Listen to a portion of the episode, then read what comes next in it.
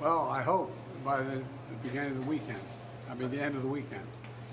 At least my, my, my national security advisor tells me that we're close. We're close. It's not done yet. And my hope is by next Monday, we'll have a ceasefire.